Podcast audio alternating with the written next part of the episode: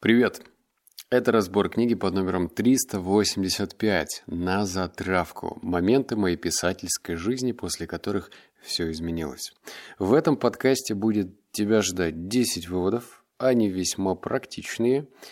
Но сначала мы с тобой по классике побухтим, а стоит ли тебе читать эту книгу.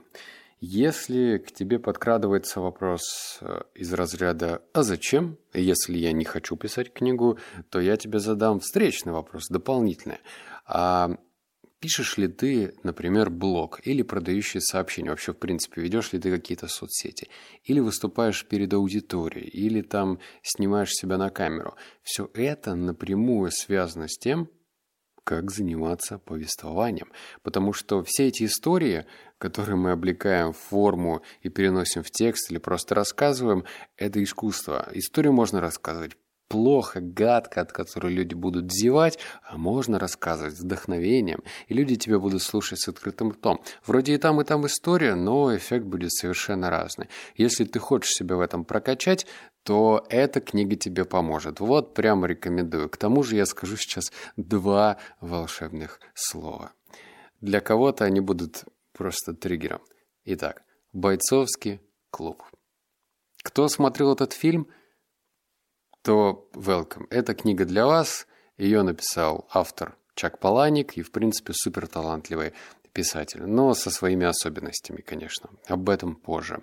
Вот, если этот фильм э, каким-то образом прошел мимо тебя, то я даже не знаю вообще, как ты живешь -то так, что этот фильм не посмотрел. Очень сильно тебе рекомендую после этого подкаста посмотреть фильм, взять э, свой любимый напиток, чипсы, сесть перед телеэкраном и кайфануть. Вот прям кайфанешь по-настоящему. Все, Давай теперь переходить к выводам, но кратко тебя предостерегу, что практичные советы начнутся после третьего вывода. Первые два, они как бы передадут настроение автора, чтобы понять, а что же такое писательская деятельность. Читай. Вывод номер один. Я решился на создание этой книги после худшего писательского семинара в истории человечества. Вел его один редактор западного побережья, который общается со студентами по электронной почте. В своих глянцевых рекламных буклетах он предстает эдаким редактором от Бога и перечисляет имена множества легендарных писателей, которые вытащил из болота безызвестности и привел к славе. Ну и я. Учеба строилась следующим образом. Ученики собирались вместе и по очереди зачитывали вслух свои работы. Редактор от Бога тяжело вздыхал и просил собравшихся прокомментировать услышанное. И так все три дня. Подобная стратегия позволяла ученикам почувствовать себя умными, а редактору от Бога тянуть время и ничего не делать. Мнение о своей работе ученики получали с лихвой, а практических советов не получали вовсе. Оппоненты схлестывались не на жизнь, а на смерть в ходе долгих оживленных прений. Редактор от Бога обновлял списки адресатов, проверял сообщения на телефоне и мудро кивал. За минуту до конца семинара редактор вносил свою лепту, произнося какую-нибудь сакраментальную фразу в духе вы проявили себя внимательным и тонким наблюдателем. Так держать. Эта работа может лечь в основу романа. Или в вашем творчестве чувствуются задатки. Тут ставить имя какого-нибудь покойного писателя, который якобы открыл и вознес на вершину славы наш редактор. Хемингуэй, Фолкнер, Гарриет Бичерстоу. Прошу вас, продолжайте писать. О чем этот вывод? У меня есть э, реальная история, имена я называть не буду, но, может быть, каждый вспомнит своего такого знакомого. В общем, у меня есть э, приятельница, которая очень долго хотела написать книгу. Она ходила на курсы, в принципе, эта девушка очень начитанная, и грамотная, и если она э, видит мой текст, в котором пестрит миллион ошибок, то она хватала за голову. Ну, в общем, грамотная девушка. И при этом так книгу она и не написала, хотя проходила живые курсы. Это не просто там, не знаю, купить какой-нибудь тренинг, если есть такие в интернете, а прям ходила, сидела за партой, слушала лектора, что-то конспектировала и в итоге не написала.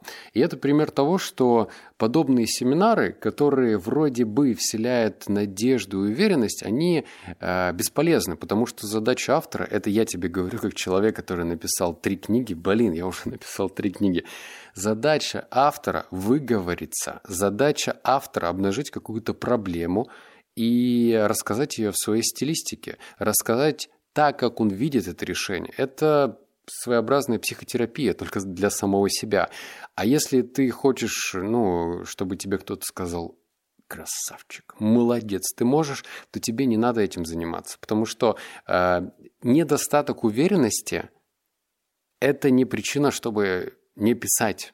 Ты можешь писать в любом своем состоянии, если ты хочешь писать. Если ты не хочешь, то любая мотивация будет бесполезна. Так что просто начни с того, чтобы ну, начать писать, а не ходить на разные курсы и тренинги. Вывод номер два – в 1986 году я получил диплом журналиста. Множество моих коллег по сборочному цеху имели точно такой же диплом. Мы шутили, мол, факультету журналистику Орегонского университета впору учить студентов сварке, потому что операторам конвейера, умевшим варить, э, платили дополнительные 3 доллара за каждый час смены. После первого промо-тура в поддержку бойцовского клуба я попрощался с мечтой уйти из завода. В сиэтловском магазине Bars and Noble на встречу с вашим покорным слугой пришли два человека. А в Сан-Франциско, куда меня два часа везли на машине, не пришел никто. На это я убил неделю отпуска, после чего вернулся в Портленд собирать грузовики на заводе Freightliner Trucks в книжном на 23-й авеню Боб сказал мне, если хочешь сделать достойную карьеру, надо писать по книге в год. Никогда не тяни больше 16 месяцев, потому что спустя 16 месяцев люди перестанут приходить и спрашивать, не вышла ли у тебя новая книга. Вот, это по передаче настроения. Как ты видишь, обычно слава не падает с небес на землю случайно должно что-то произойти, даже если ты написал крутейший роман, офигительную прозу, фантастическую книгу типа Гарри Поттера. Все это еще будет иметь успех только по ряду случайностей которые, возможно, с тобой произойдут. И проблема основная кроется в том, что писать книги и прорываться, э, ну и становиться бестселлером, я имею в виду книги становятся бестселлером, становится все сложнее, потому что книг больше. Вот ты представь, выходит книга, у разных книжных магазинов, это я опять же тебе говорю на практике, у них есть свои алгоритмы по выкладке этой книги. Алгоритмы это что такое? Вот, скажем, есть такой жанр саморазвития, да, или психология. И если ты выпускаешь книгу в жанре психология, то где будет твоя книга? Ну, почти в самом низу. А вверху будут такие, знаешь, гиганты, которые продаются десятилетиями, типа там «Психология влияния» или там э, «Психолог в концлагере». Ну, в общем, те книги, которые проверены годами, и у них там огромное количество отзывов, рейтинга, продаж и так далее. И чтобы тебе подняться в этом списке, ты должен не просто написать хорошую, хорошую книгу, но при этом и заняться маркетингом. И вот тебе пример. Легендарный, гениальный автор, приезжает на промо-тур, и к нему приходят два человека. Что могло случиться с его самооценкой? А, я боюсь даже представить. Ну, то есть, многие бы просто опустили руки и сказали, ну, это, наверное, не для меня. Поэтому э, у тебя может сложиться впечатление, что пока ты не призван на талант, и дальше что-то поменяется, и это нормально. Так что не опускай руки. Даже если э, комментарии твоей книги или комментарии по твоими постами плохие или их нет вовсе, то это не значит, что ничего не поменяется. Вполне что-то будет меняться. Все, а следующий вывод уже более практичный. Это прям такие фишечки инструмента. Читай, вывод номер три. Что ж, начнем. Считайте, что ваша история – это поток информации. В идеале она представляет собой последовательность часто меняющихся ритмов. А писатель – это диджей, миксующие треки. Чем больше у вас в запасе разнообразной музыки, винила, на которой вы можете играть, тем выше вероятность, что ваша публика пустится в пляс. Надо иметь как можно больше фишечек для управления настроением. Можно слегка ус успокоить народ, а потом опять довести до предела. Но надо постоянно выносить разнообразие, менять, модифицировать поток информации, чтобы он всегда оказался свежим, современным и держал читателя на крючке. Вот это уже практика пошла. А, потому что что такое писательство в чистом виде? А непонятно. Особенно для тех людей, которые, ну, писательством и не занимаются. Они вас в основном, наверное, представляют в образе какого-нибудь затворника, который закрывается у себя в кабинете, курит одну сигарету за другой, комкает листы бумаги, пишет, пишет, печатает, снова удаляет что-то и так далее. Но у каждого стиль написания, конечно же, свой. И вот этот универсальный совет, он реально поможет каждому. Даже если ты пишешь как Хемингуэй, я смотрел про него фильм, он там писал стоя, печатал точнее, печатал только стоя на пишущей машинке во время боевых действий, то есть он был таким еще военным журналистом и печатал даже тогда, когда город по-моему, это было Барселона, в этот момент бомбили. Вот. Другие люди должны печатать, ну, скажем, в тихом месте, вот как, например, я, чтобы меня ничего не отвлекало. Третьи там печатают в кафешках, четвертый где-то еще. Но универсальный совет – будь писателем, диджеем. Помни, что э, народ в клубе не готов танцевать исключительно по один и тот же трек. Нужно всегда быть разным, менять. Иногда поставить медлячок, чтобы девушки своими ягодицами повеляли. В другой момент что-то, наоборот, такое дерзкое, чтобы все разгоняли кровь и прыгали. Будь диджеем. Вывод номер четыре. Указание – это обращение напрямую к читателю, верный способ сломать четвертую стену. Глаголы активные и напористые. «Ходи только так» или «Ищите красный дом на Оушен-авеню». К тому же указание подразумевает, что мы делимся некой полезной информацией, то есть повышаем наш писательский авторитет. Вспомним роман Норы Эйфрон «Оскомина», текст которого перемежается рецептами. В рассказе «Кишки» я растягиваю указания на целый абзац. Если, читаю, если хотите узнать, каковы ваши кишки на ощупь, купите пачку естественных презервативов из кожи, который делает из слепой кишки ягнят. Достаньте один, разверните, набейте его арахисовым маслом, намажьте вазелином и поддержите под водой. Потом попробуйте его разорвать. Такой переход от подробного описания событий к указаниям создает дополнительное напряжение, поскольку действие на секунду прерывается. Ну, а потом бах! и мы снова в гуще событий. Безусловно, большая часть ваших тестов, тестов, текстов будет состоять из описания, однако не бойтесь время от времени сдабривать их указаниями. Звуковое, э, а, следующий вот. Прерывая поток информации коротким звуковым подражанием, мы усиливаем эффект от написанного. Под конец расскажу, как однажды, когда я учился на первом курсе, мы с группой стояли в коридоре перед кабинетом немецкого. И один парень в красках описал недавно произошедший с ним случай. И вот мы на скорости входим в затяжной поворот и пролетаем мимо копов. Все, на этом вот заканчивается. Это про звуки и про то, что нужно э, командовать, командовать читателям, что-то представить, то есть делать это в указательной форме.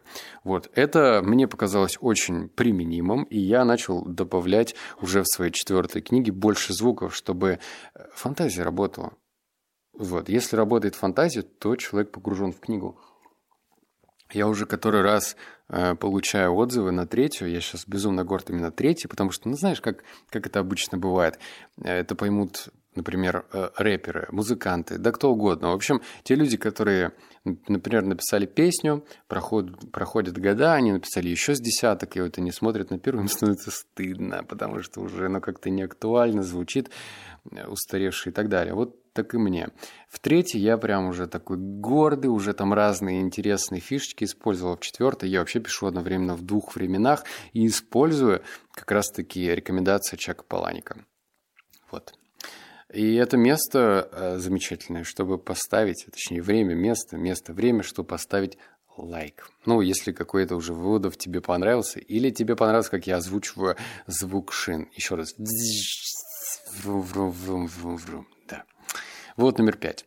Во-первых, обязательно используйте слова автора, чтобы не путать читателя. Ни в коем случае не, давите, не давайте ему почувствовать себя идиотом. Наоборот, читатель должен думать, что он умнее главного героя. Только тогда он сможет искренне сопереживать персонажу. Скарлетт Ахара обаятельна, умна и умеет подать себя мужчинам. У нас есть все причины не взлюбить ее с первых страниц романа, но она слишком глупа. Не видит дурочка, что Ред Батлер просто создан для нее. И вот мы уже на крючке. Мы ощутили свое превосходство и готовы по-отечески, извращенно, снисходительно научить ее уму-разуму.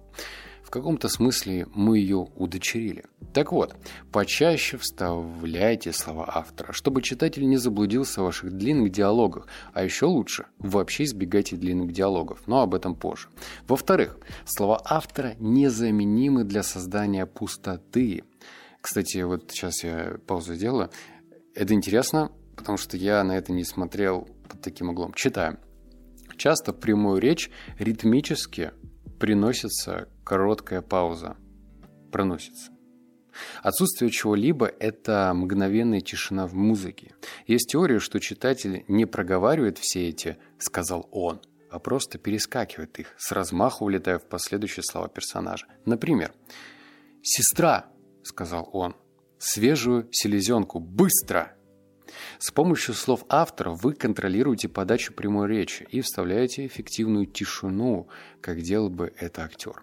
Иначе читатель просто проглотит строчку, не понимая, где следует расставить паузы. В-третьих, ваши персонажи во время разговора обязательно должны совершать действия, которые либо подчеркивают, либо дискредитируют сказанное. Например, «Будешь кофе?»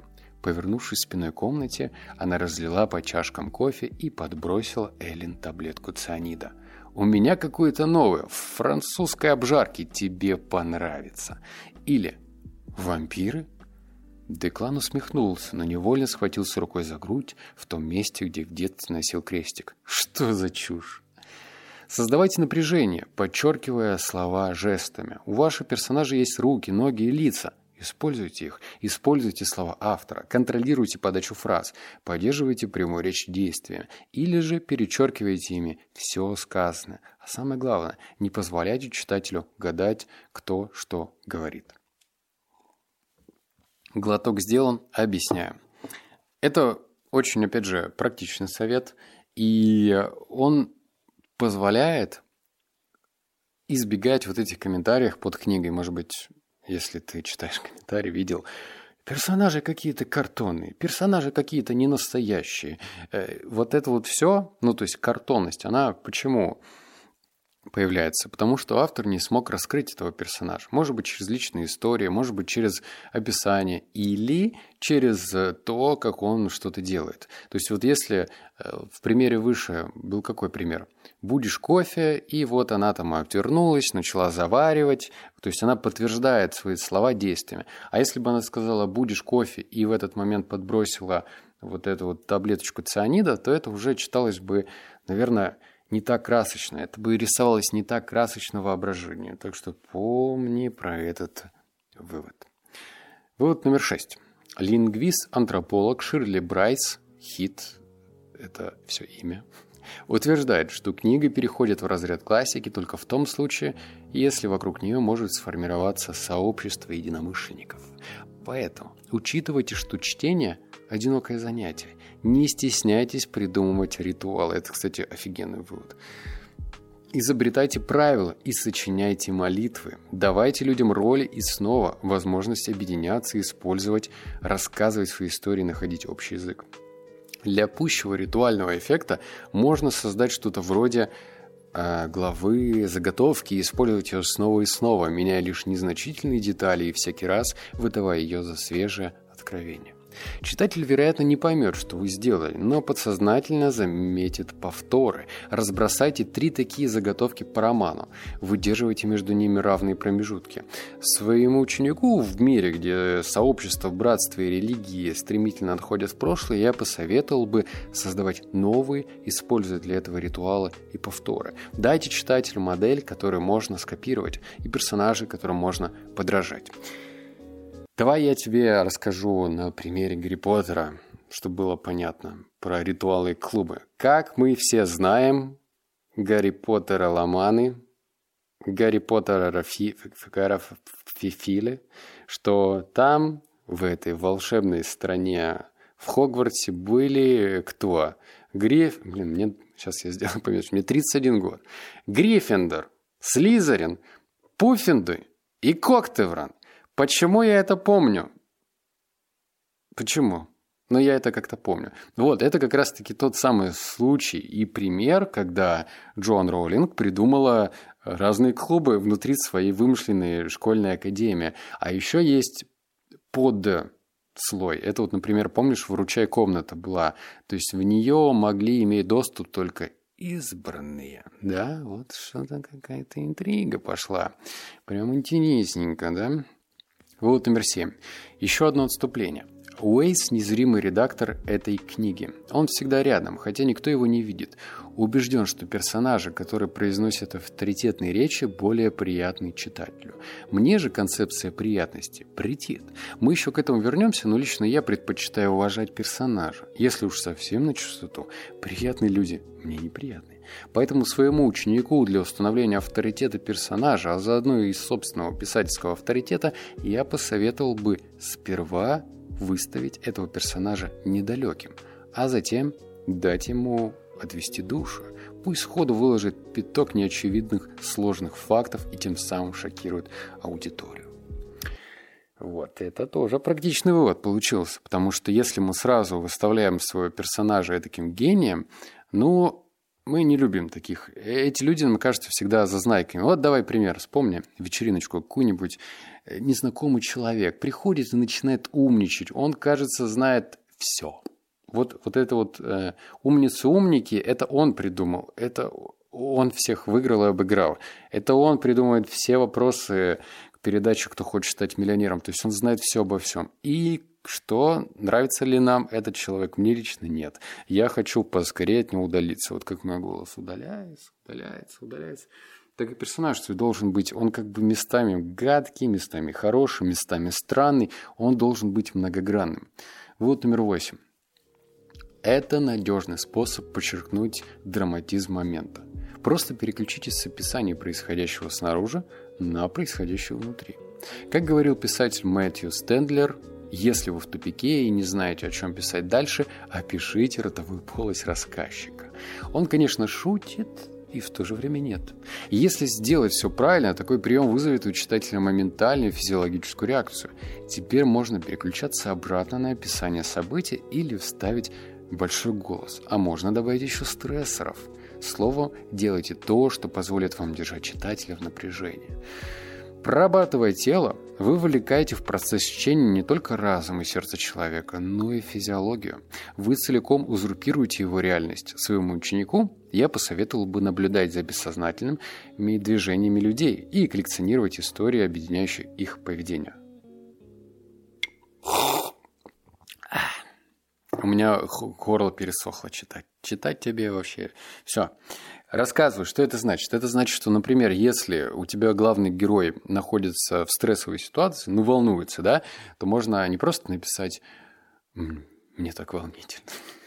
Мне так волнительно. Ты можешь описать, какую, ну, это хоть и банально прозвучит, но как у него бьется сердце, что она еще чуть-чуть и выпрыгнет наружу. Или потеют ладошки, или по спине идет холодок, или, не знаю, там под коленками трясется. В общем, вот это вот все и нужно, это и есть реакция тела, которую тоже необходимо описывать. Если ты это описываешь, то и читатель это чувствует. Вывод номер девять, еще два. А, в книге вашего скромного слуги в бойцовском клубе жир, выкачанный у пациентов в ходе липосакции, становится мылом. Вырученные с продажи мыла средства идут на финансирование проекта «Разгром», а потом оно становится нитроглицерином, с помощью которого главный герой взрывает здание. Итак, мой ученик. Сегодняшний урок звучит так. Используйте предметы повторно, вводите их, а затем прячьте. Находите заново и опять прячьте. При каждом повторном появлении наполняйте их новыми смыслами и эмоциями. Пользуйтесь ими снова и снова и не дайте им пропасть даром. Пусть уходят красиво. Я этот вывод взял вот прям сразу в обиход. Вот прям сразу. Вот я сейчас пишу, на данный момент, что, какое у нас сегодня число? 12 мая, ну, на момент записи имеется в виду. Я использовал эту фишечку в четвертой книге, у меня уже написано 16 глав. Это круто. Четвертой уже книги. И я прям использую это. Я не стал с ним спорить, с автором, умничать, а просто такой, ладно, попробую. То есть я сам себе таким образом бросил вызов, а дальше посмотрим, что из этого получится. Вот номер 10. Последний. В другой статье журнала Scientific American сорян, Scientific American, который прислал мне читатель, рассказывается об, об исследовании, посвященном реакции людей на различные виды глаголов. Когда мы видим активный, динамичный глагол в роли «шагнул», «пнул» или «схватил», он активирует ту часть нашего мозга, которая отвечает за указанное действие. Мозг реагирует так, словно вы действительно плывете брасом или чихаете, а формы глагола вроде «быть» и «иметь» не вызывают в нашем мозге никакой ответной реакции. То же самое касается абстрактных глаголов вроде «верить», «любить» или «помнить». Когда мы их видим, когнитивного отзеркаливания не происходит, поэтому текст «в дверях был...» Ой, в дверях была Орлин. У нее были длинные каштановые волосы, а лицо имело изумленные выражения. Вызовет куда меньше отклик, нежели в открытую нараспашку дверь вошла Орлин. Одной рукой в перчатке она откинула упавшие на глаза длинные каштановые волосы, подведенные карандашом брови изумленно взлетели вверх. Итак, Избегайте всевозможных «быть», «иметь» и «являться» во всех формах. Абстрактных глаголов тоже. Лучше пишите так, чтобы ваши читатели сами вспоминали, верили и любили. Не диктуйте им, какие эмоции испытывать. Ваша задача – выписать сцену так, чтобы читатель испытал нужное вам чувство. На этом чтение мое подошло к концу, но я не, не все. Сейчас мы с тобой еще кое о чем поболтаем. А, во-первых, помним, да, что тот вывод запоминается, у нас у меня все, активно уже ремонт продолжился. Тот вывод запоминается, который мы зафиксировали, поэтому не стесняйся писать это в комментариях. Ну, то есть вывод, который запомнился, зафиксируем, что потом его в нужный момент вспомнить, ну использовать в жизни. Второе. Я очень настоятельно прошу поделиться мнением своих читателей. Вот кто прочитал там, есть такие первую, вторую, третью книгу, я прям читаю комменты ну, в Литресе, например, там пишут, я там проглотил книгу за одну ночь, и я прям офигеваю от удовольствия. Кто видит разницу в писательском мастерстве, пожалуйста, дайте обратную связь. Не в смысле хвалебную, а просто какую-то обратную связь, чтобы я понимал. Потому что мне интересно, ну, я так проявляюсь. А, есть вот еще такое мнение одно, оно меня очень сильно позабавило. Я его прям покритикую. Значит, э, комментарий типа ну, э, книга, значит, не открывает ничего нового. Один был такой комментарий, я прям офигел. Все есть в Библии, блин, иди дочитай, а все остальное это лишь пересказ Библии своими словами. Ну, это реально так. Все уже давно придумано.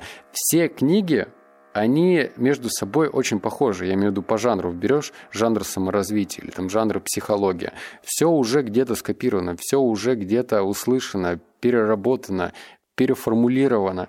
Главная задача автора – это наполнить эти уже избитые истинные идеи простыми, доходчивыми словами и донести их до читателя. То есть, если ты доносишь до читателя что-то простое, ну, ключевое слово «доносишь», то твоя миссия выполнена ты красавчик. А если ты умничаешь, вот есть вот э, трансерфинг реальности. Но вот там автор, ну, капец как умничает. Он прям, я вдумываю, ну, в реальности, там, маятники, суни, там, вот это вот все. То есть вот это вот все умничество, оно начинает иногда уже переходить границы, тебе кажется, что автор теряет уже связь с реальностью. Он, конечно, красавчик, Вадим Зеланд, но было бы неплохо, если бы его якори землей еще сдерживали. Ну, как по мне, так кажется. Все уже давно придумано. Реально. Хочешь, иди к первоисточнику. Но почему-то мы не идем к нему. Мы читаем очередные книги «Как спасти брак», как э, наладить взаимоотношения с, с родителями, с людьми, с друзьями. Но ведь все и так уже давно понятно. Ну, в смысле, известно в открытом доступе. Бери, дочитай. Но нет, не доходит. Надо по-другому все это э, воспринимать. Вот, на этом я с тобой прощаюсь. Как обычно, обнимаю, целую, плачу. И услышусь с тобой в следующем подкасте. Хотел сейчас следующий подкаст записать сразу, но сверлят у меня тут везде вокруг. Так что позже. Пока.